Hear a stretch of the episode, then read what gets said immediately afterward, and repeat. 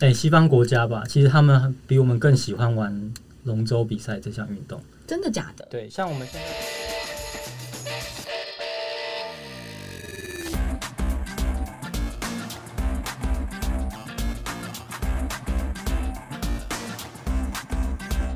欢迎来到这一集运动人的 Pancake。Hello，大家好，我是 Windy。Hello，大家好，我是动一动的狂玉，匡玉，端午节一定要做的运动就是当然是跳水啦，没有啦，划龙舟啊。五月五庆端午，对不对？对哎，匡玉，没想到你真的也划过龙舟，哎我，有划过龙舟，有比较业余性的，就是也没有真的实际参加过多少比赛，因为我们在第一轮淘汰赛就被淘汰掉了。不是不是，因为我刚刚私底下在我们录音之前，我问匡玉说：“匡玉，你有划过龙舟吗？”他说有，玩票性质的。我就想说，可能跟我一样吧，因为我的玩票性质就是我出外景的时候下去划了两个小时，就这样。然后结果匡玉说：“哦，大概也没有训练很久，玩票性质可能就训练了两三个月。”你们看看运动人就是这么的，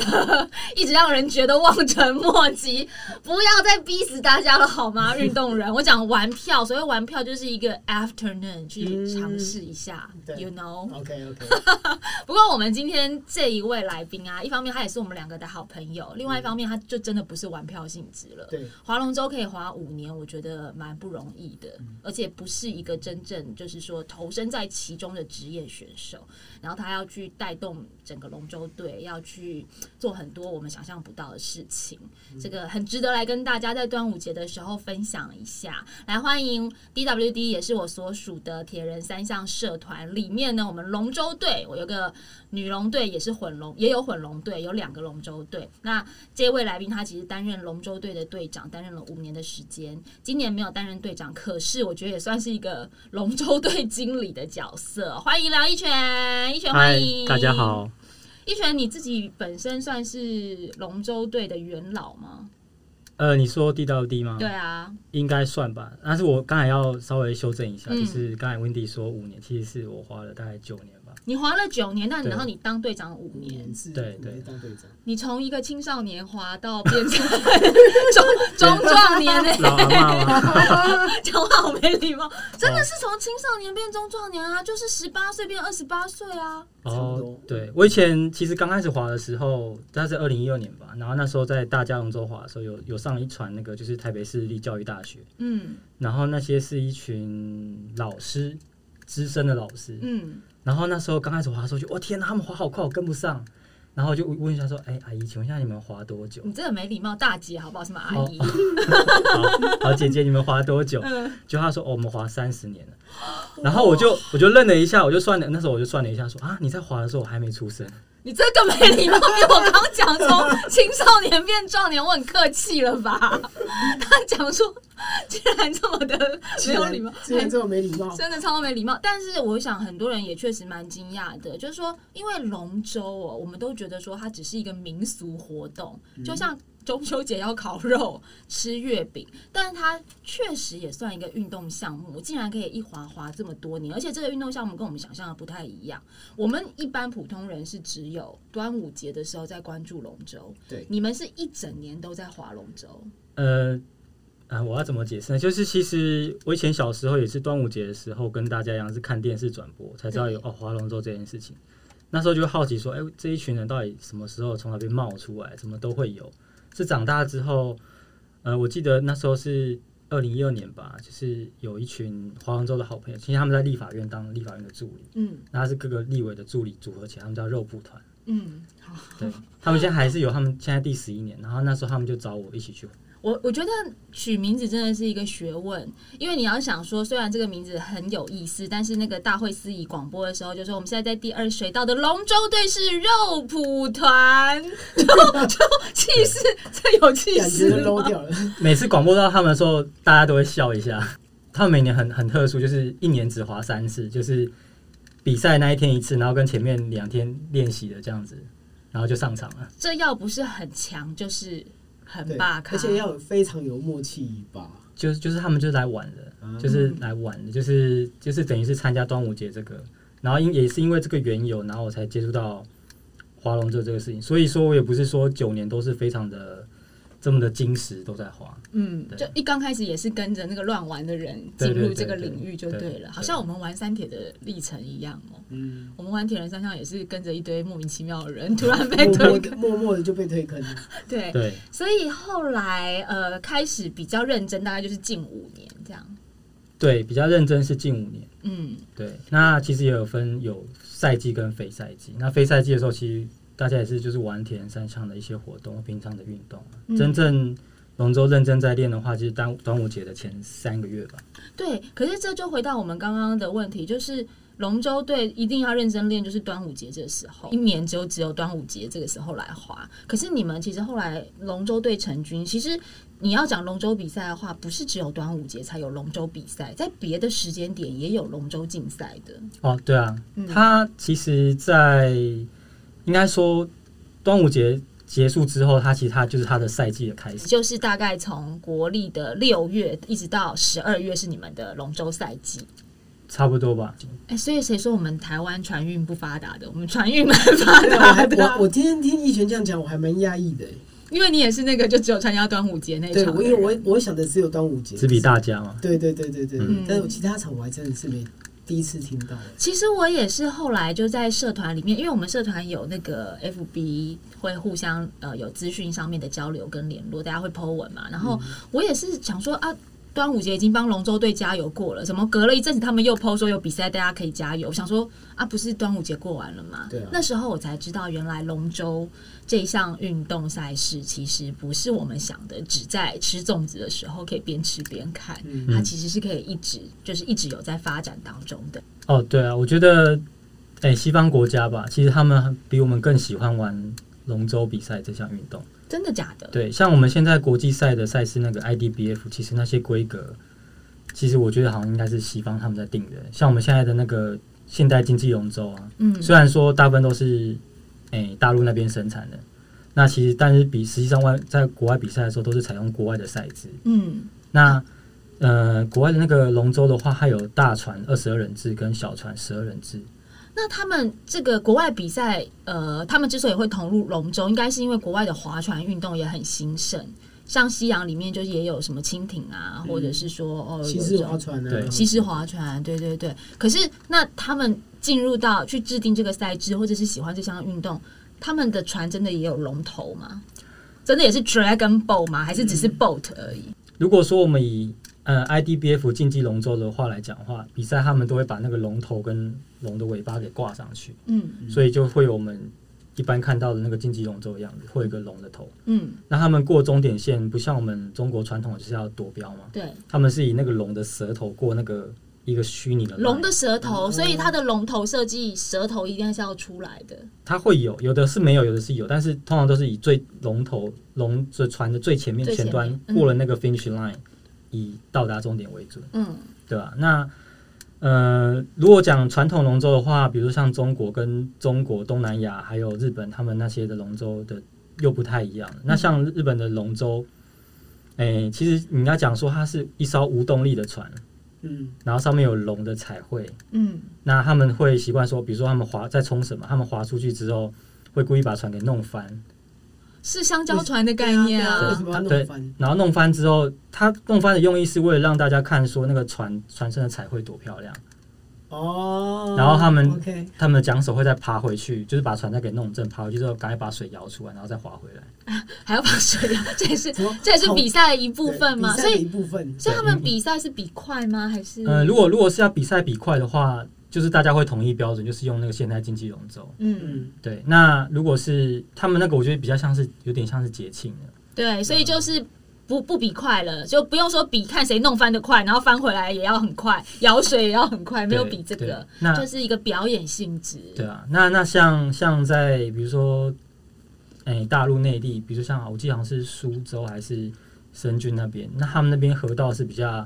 蜿蜒的嘛，嗯，就是中国不是南船北马嘛，对，那他们的河道蜿蜒又窄，就不像我们比如说就是横道很直嘛，他们就是龙舟很长，他们就是在比那种甩尾的，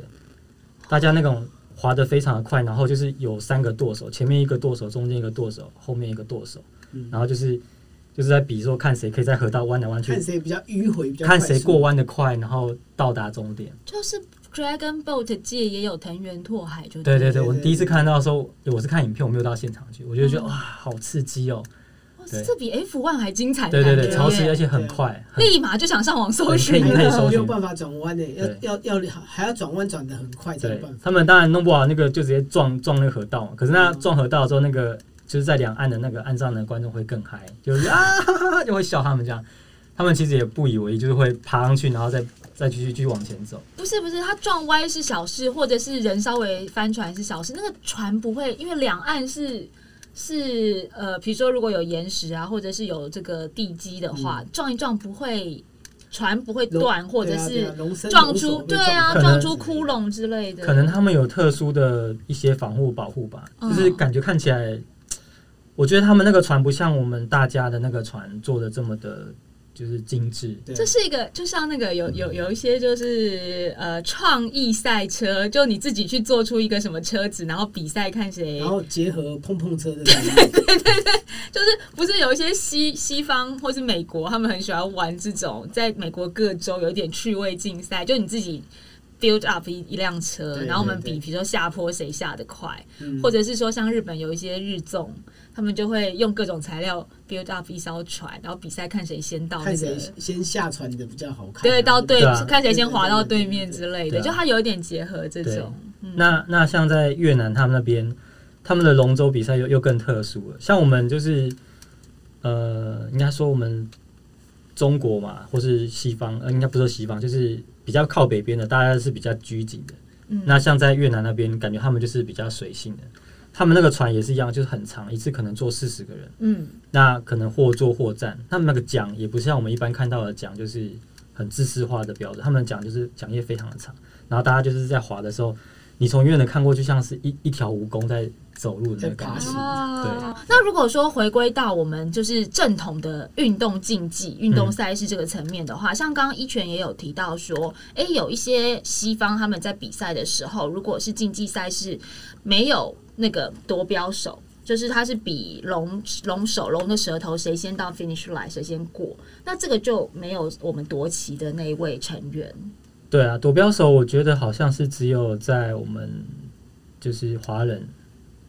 华人的对，真正在华传传传统龙舟就是我们的嗯传统龙舟华人才有就是有夺标手的概念。嗯，对嗯那我我想问一下哦，就是说，在整个好除了夺标手之外，其实大家知道，呃，龙舟上面还有一个击鼓手。对，这个击鼓手本身就是呃节奏感也很重要，因为它等于有点像指挥嘛，像乐队指挥，大家是跟着他的节奏，是类似像这样吗？嗯，是哎、基本上它的设立的用意是这样子。不过，当很哎、队伍练到默契很够的时候就，不需要他了，也也不是说不需要他，就是他也是会他也是会打鼓，但是他打鼓可能就不一定是有的是为了干扰对手，哦，有的是有的是为了下命令，嗯而不是给大家说，哎、你照照着我的节奏，因为在比赛的过程当中，其实已经很吵了，嗯你可能大家鼓都一样，你听听不出来谁是谁的。嗯那可是他在那个滑的过程当中，他可能下命令说：“哎、大家要加力量啊，大家要对讲啊，然后大家要比如说人家要快要赶上了，我们应该要开出去啊，还是说嗯跟前面的头奖讲说：哎、你现在距离剩多少？就是大概是有点像是战术指引下的，因为桨手在滑的时候，他前面都有人挡住，他可能只能注意到前面那一个人或前面两个人。”嗯他没办法，就是去去看撇头看别队怎么样对讲，但是鼓手是可以的。鼓手他可以去看说，哦，你左右两边是跟你差多少，然后你你还离离终点还有多远？嗯瞭望兵的角对色，，你可以同时看到说全部的队友说，哎、大家是不是快没力了？是不是大家很有力啊？是不是要加力量再吹上去啊？嗯或者是说大家没力有点乱掉，要就是稳定整合一下？嗯其实我也是因为在出外景的时候，有一年我去鹿港采访那个鹿港那边的龙舟竞赛，因为鹿港有夜夜龙舟，对对对，是蛮特别的。那因为我去采访，所以他们就让我跟着下去滑了一阵子。我到那时候才知道说，哎、因为我我像我们这种老百姓啊，就会觉得说划龙舟就是一直划划划嘛，那大家只要要求动作整齐划一就可以了。可是呢，我下去之后我才知道说，原来他们你们会有一个战术的下达，比如说是十，然后就划十下。比如说，呃，怎么样的划十下，然后加速之后，好快三，你们你们那个战术是怎么讲？什么呃三一三一之哦类的？哦每一队都不一样有个密码，对，但是可以稍微跟你们讲一下，通常起步桨因为船在静止的过程当中，你要摩擦力是最大，你要船要起步的时候会有一个起步桨。那起步桨就看各队的状态，有的人是三桨，有的人五桨，有的十桨，每一队不一样嘛。那起步桨起来之后，你速度要在最短的时间内达到最大速度，然后接下来一直持续稳定嘛。那这一段就是把速度拉起来，这段会叫快桨。嗯，那你们下达的时候是会讲一个数字吗？还是说会有一个，比如说现在执行 A A A B A？哦，下去的时候会讲，会讲说我们今天可能是。比如说五三十五二五，大家就会知道说哦是什么意思。五三十五五五就是起步嘛，或是三三三十三二十，嗯，大家会知道说要怎么样。哦，然后那个呃击鼓手就会帮忙倒数嘛，就说比如说三十，因为有时候你前面一开始的时候会大家一起喊，因为这个是很很统一的。对，因为在一开赛的时候其实士气还很高啊，对对对对对，力气还没后面后面大家就喘到根本喊不出来，那时候就鼓手喊了。哦，对。那达到最大速度之后，就会维持一个叫。中长桨，那这个时候就是大家稳定的输出，那速度不会太快。嗯，因也不能说，也不能说不会太快，因为都还是要，稳定的，不会太慢，也不会太快，就是一个很有效率的讲，然后让传输稳定的 T 配速。哎，对，天头配专业专业专业。这一刚开始的时候，我们是一心率先暖身，然后再来进入 T 配速，最后 I 配速这样子。对，就是拉拉到最高了，嗯，然后就是一直维持维持维持住。那中间的话就看说。你跟对手近或远，嗯，如果说很近的话，可能中间会再吹一下；如果已经拉开了，或是说追不上，可能大家可能啊，这一场就这样吧，顺顺的滑到底。后面后面就算了，边聊天边滑进终点，是不是？对，有可能吧，对啊。然后如果说真的很近的时候，那就是依依那个现场状况判断说。嗯，什么时候要再开最后的 last door？嗯，那一璇，我问一下，就是刚刚讲说，哈，这样子大家已经有战术了，然后一艘船上面这么多的人。它会不会有就是人员的配置？比如说像我们拔河的时候，它其实是有人的配置的。例如体重最重的那个就是站在最后面嘛，因为它是稳定的。然后或者是说，哎，中间两个或是中间三个要怎么样去分配？龙舟有吗？比如说，哎，好像比较体重重的要放后面，或者是比较娇小的放中间之类的。哦，哎，有，其实。嗯，讲说身形的限制的话，其实也不能算是身形的限制，其实主要就是配重的问题。嗯，因为龙舟它其实是左右对称的嘛。嗯，如果说左边太重，那船就会偏一边，那舵手就变要打很多舵。嗯，那舵手舵打越多，船就会越慢。嗯，所以通常跟你对讲的那个人，就是会找身形体重差不多的。嗯，对，然后就是整艘船也不会说前面比较重，后面比较重，尽量是配配置是平均。嗯，呃，据我所知，划龙舟是一个需要用到非常非常多不同的力量，它不是只有一种技巧，包括你的爆发力也要有，你耐力也要有，然后你的肌力什么这些更不用说了。所以其实你们的训练是一直在维持的啊。呃，是，但是也不是，因为其实铁人社团大家平常。大家都有在做相对应的训练，嗯，就是比如说游泳、骑车、跑步这些练的肌群，其实跟龙舟其实不会互相抵触的。啊，所以就是互相支援，等于就是直接 Q 来赢。啊，对，所以所以我也被可以被 Q Q K 赢，是不是？对对对，比如说像我们游泳嘛，不是都用背肌嘛，嗯，那划船其实是靠背肌，那划船的推蹬不是靠手在划，那我们推蹬的过程当中，其实就跟我们跑步啊、骑车。是一样的，嗯，难怪匡玉，你说你们那个你们划龙舟比赛也是仓促成军，就练了两个月，是跑步的成员们，对，但大家也都很快上手。可是因为我看很多的划龙舟的人，或者有一些龙舟的资料，都会讲说这项运动蛮容易运动伤害的，也就是因为它的爆发力跟要用到的肌群太多了。嗯，其实我觉得，其实每一项运动它都会有运动伤害，嗯，不是说只有龙舟，应该是说。呃，我们做任何运动的时候，其实都要做好运动的相关的防护啊，比如说暖身跟手操，嗯，你才不容易去受伤，而不是说龙舟特别容易伤，其实其实不是这样。那呃，你在比如说像你跑步也要姿势对嘛，不然容易什么，比如说有髂胫束啊，或是比如说足底筋膜炎那些有的没有的。那划龙舟也是一样，它有它的一些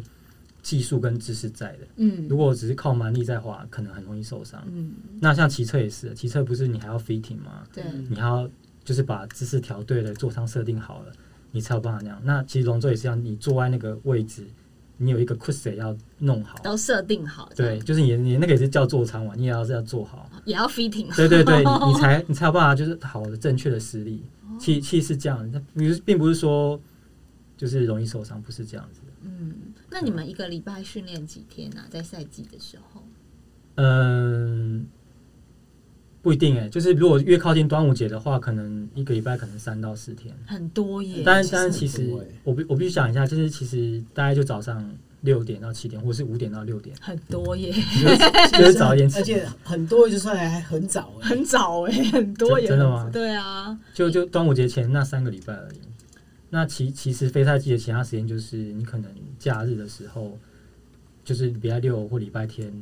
来花个一下下而已，一下下是一上午。没有没有，就一小时而已。其实严格来讲，其实只有四十分钟。但是你们这些训练，你刚刚讲到哈，一个礼拜三天或者是四天，每天一个小时，都是在划船吗？还是说这三天其实会有不同的训练项目？比如说哈，礼拜一我们先去做一起做肌力，然后礼拜三我们一起就是跑步练跑练练心肺，然后礼拜会有这个分别吗？还是没有？就是你讲的就是一起划船，哦，基本上是要有，但是我觉得，因为在体验社团其实有点偷吃步，嗯，就是啊，你们就练自己的就好了，我不用、啊。我不用限制你们啊，对对。所以反正我不用讲，你们跑步你们就会练啊，啊，我不用讲，你重训你会自己去做，对。对对对，我只需要说，哎、我们大家来练默契，培养感情，嗯，对，然后就是当做一个休闲，然后假日的时候来滑一下，滑一下，所以划龙舟其实原则上基本上练六天啦，一个礼拜。就是有两三天是你自己去练肌力跟重训其，他的东西，对，两天你练其他的东西，三到四天来练团队默契，这你才会把样子。不知道人吓到。没有，我觉得这个很热血，很激励耶。就是听了你就会觉得说，哎、这样子好像这个队伍很有让人想要向上奋发的那个动力啊。因为黄宇，你一个礼拜跑步有练这么多天吗？没有，你跑步加上重训有练这么多天？嗯，我想想，跑步加上重训好像勉勉强强有达标一点点而已吧。对啊，对就是个人有时候自己的训练都没有到这么充实的状态这种。感觉是选手型在练的、啊，对，而且虽然一拳你讲说啊，没有每次每天都只有练一个小时，就早上五点到六点之类，但是我个人告诉你，我觉得每天一小时比一天练四小时还要难。嗯我今天就是你叫我每天早上都去跑步一小时，跟我一个礼拜只跑两天，一天跑两小时，是不是一天跑两小时落实的程度会高一些？所以你不是梁一拳对不起我们没有我们没有每天练，我要 我要他们没有每每天。啦，就是说在比赛之前有一个比较密集的团队训默契的培养。对，就大概那三四个礼拜而已。那默契到底要怎么培养啊？默契培养才是最难的，又很虚幻得这是最啊。最困难的地方。对啊，因为匡玉刚刚自己也有讲啦，你们跑步的成员，大家肌耐力或者什么运动基底也都很好。问题是就是默契，哦，其实就下水啊，下水在船上在滑的过程当中，你会知道你前后左右的那个人的节奏是什么。嗯比如说我跟你相处久了之后，你会知道说，哎、我的频率是什么，嗯，对啊。那在水下滑的时候，你大概就会知道，就是这个人的节奏大概这样。你慢慢慢慢久了就会就会知道。没有秘诀，就是一直下。那我可以发问一下吗？就是嗯就像选机选那个机场座位一样吗？就是已经设定好说啊，你要坐这里，你要坐这里，你要坐这里。不没有一开始之后的训练都是照这样的节奏。一开始大家都随便乱做，嗯那久了之后你会发现说，哎、某些人跟某些人配合的比较好。比如说我跟跟你是左右对讲的时候，然后可能我的比如说比如说柔软度或协调性跟你比较接近，自然我们在配的时候就会协调性比较好。那久了就慢慢知道，哎，我跟你搭配比较好。可是又受到身形的限制，因为你刚刚又说有配重的问题啊，所以一刚刚开始下一刚开始下去乱做，发现默契好之后把你配对，可是万一我们两个要配对，可是我们的身形其实没有很相近，哦，身就是形身形身形没有相近。如果是我，比如说，因为可是一对其实有哦，只要左右的配重只要是对总左总重量是一样就可以滑哦频是差不多的，所以还是频率跟默契是第一，对两个人的相配合是第一，然后之后就是只要左右大概协调，那个才是呃对整艘排第二船对，哦没有一定要说就是每一对体重一定要非常精准。嗯。嗯，对那等到确定之后，我知道匡玉刚刚想问什么，就算是已经滑了一阵子，发现我们两个频率差不多了，然后我们机舱定座位定好了，对就不能再换了吗？万一我们俩最近吵架呢？也是可以换啊，因因为其实滑可以换滑久了滑久了，就整艘船的同步都好了，嗯，那那个时候就是看说，随便换了，也也不是随便换啊，就会回一个最佳的配置出来。有的状况是，比如说，嗯，可能因为越到比赛前，我觉得这是个魔咒，就是有人会受伤啊，对，还有受伤的问题，对，然后比如说哦，可能今天啊，假设我不小心受伤了，那糟糕怎么办？那可能这个时候可能就要替补人上来，然后可能我就往稍微往往后放一点。那因为因为后面的比较，如果最后面的话就也是很吃力，但是就稍微前中间往后放一点，就是让他比较不要那么累，嗯，或者说直接换下下面的人替补上来。哦，对，然后这个都是队长去决定怎么样去挪动位置，嗯还是是教练决定？基本上是教练跟队员，然后大家会讨论。嗯，对，所以他其实队长的功能在龙舟队里面，不是说是一个好像下定决策，他只是一个比较负责协调的核心人物而已。对啊，其实所有的指引都是教练下的。哦，对，都是推到教练身上，对，不没关我事、有真真的哦真的，可是可是有时候黑脸会是变成是队队长。对对对，因为也不能让大家让队员憎恨教练啊，教练还要嗯，还要这就要多学学，应该把憎恨转到那个教练身上。但但因为我会这样问，是一璇有跟我聊天的时候聊到说，队长其实负责的事情蛮多的耶。像在龙舟队里面，你之前担任队长，连那个经费要从哪里来，要找一些赞助啊，或者是什么，这个你都要负责哦。嗯，也不是说队长负责啦，应该是说就是你一个统筹的打杂 打杂的概念，校长兼撞钟，差差不多吧。因为比如说好社团有会有补助下来嘛，那社团补助他当然不是补助给底下的人嘛，嗯他一定是找一个对对口嘛。那队长是带队的人，他当然是就是给队长嘛。嗯那比如说你跟教练在协调的话，教练也不一定会直接对每个队员，教练一定是直接跟队长讲说、哦我们接下来要怎么做，那队长就是去去执行，嗯对啊，嗯，那大概是这样，也不是说就是教练是不队长是一定要大家 control 的事情，其实不是这样，他其实一个协调那个事情，可是一拳自己其实算比较有责任感的，你就会希望说，哎，大家的经费，因为真的社团补助的经费是有一个一一个数目的限制嘛。嗯那可是大家可能又要做什么额外的训练，需要费用啊之类，你会就是很有责任感的想说，尽量能够有一些去哪里找找钱，简单讲就去找干爹干妈。哦，嗯、我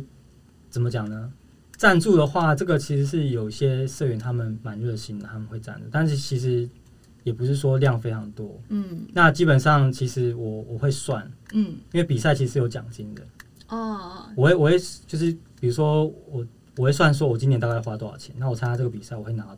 多少的奖金，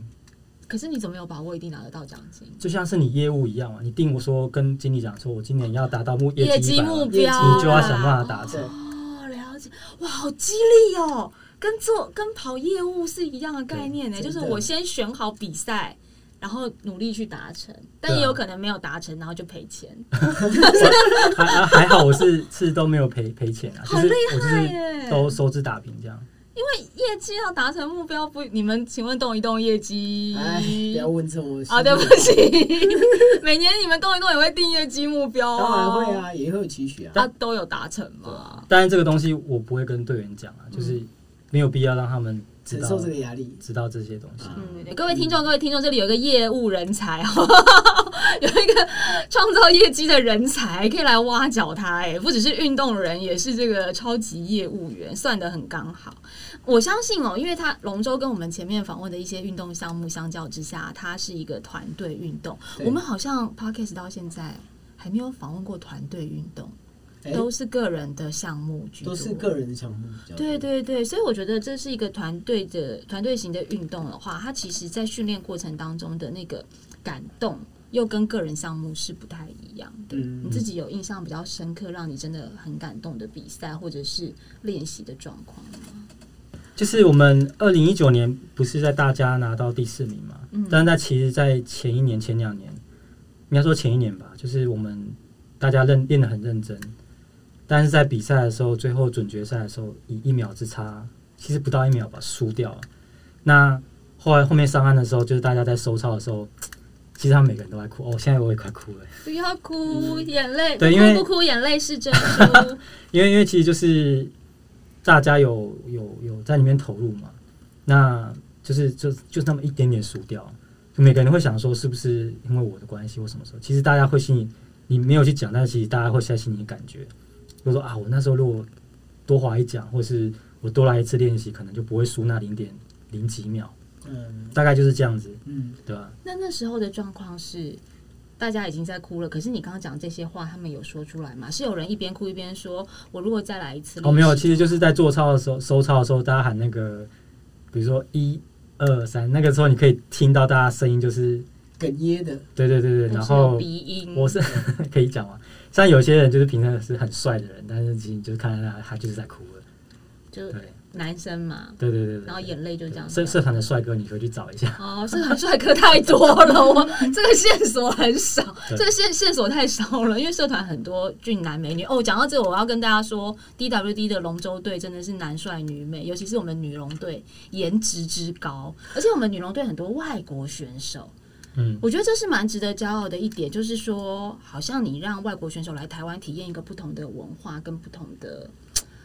运动项目，还有在端午节里面的这个气氛呢。哦，对啊，其实这也是一个契机啊，就是，嗯，我们去年二零二零二零年在滑的时候，然后就刚好有外国的友人加入嘛，那他们说他们想要来滑体验，那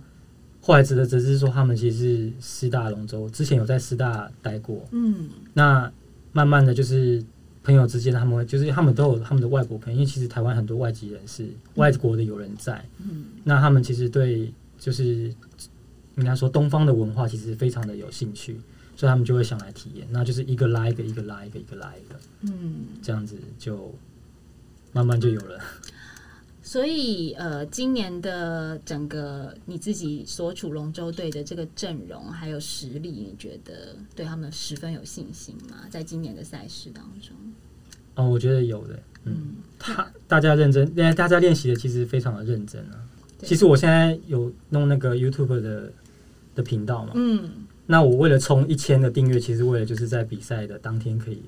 用 YouTube 直播。而要到一千才可以直播，是不是我已经订阅了，匡玉赶快去订阅，没问题。珊珊赶快去订阅，听众朋友们赶快订阅。现在七百七百多吧，快点订阅，还有我们运动人的 Pancake 也要订阅。但我叫大家赶快订阅，是因为我告诉你们，如果你对龙舟队或是龙舟比赛没有那么感兴趣的话，没有关系，你订阅也不会后悔，因为我已经讲了，我们 DWD 的女龙队真的是颜值很高。每一个身材都很好，长得也非常漂亮。你光是看他们运动，我觉得都是一件很赏心悦目的事情。他们把运动的力与美发挥到了极致，我觉得这是运动带给我们，就是你就会看到说这些女生、这些女力，她们就是因为实践运动，所以她们散发着一种光彩，然后那个光彩就是她们美之所在、迷人之所在。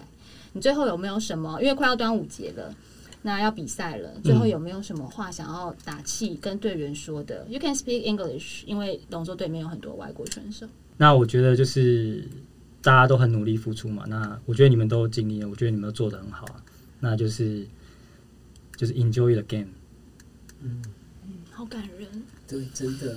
运动就是这么的动人心弦，不管是欢乐的部分也好，或者是呃让你印象深刻的部分也好，尤其是团队运动，嗯。对，很开心在端午节的前夕，我们来跟大家分享这个，不只是屈原的故事，它是很多运动人的故事在里面。那也许听完了我们今天这一集，你对划龙舟这件事情，当你在看端午节的电视转播的时候，会有一些不一样的感触，也会有一些不一样的观察，你可能可以得到更多的乐趣。今天非常谢谢一拳来跟我们分享，谢谢好啦，谢谢大家收听这一集运动人的 Pancake，不要忘了给我们一个五星评价，同时呢也可以留言给我们哦。再次谢谢一拳，谢谢谢拜拜。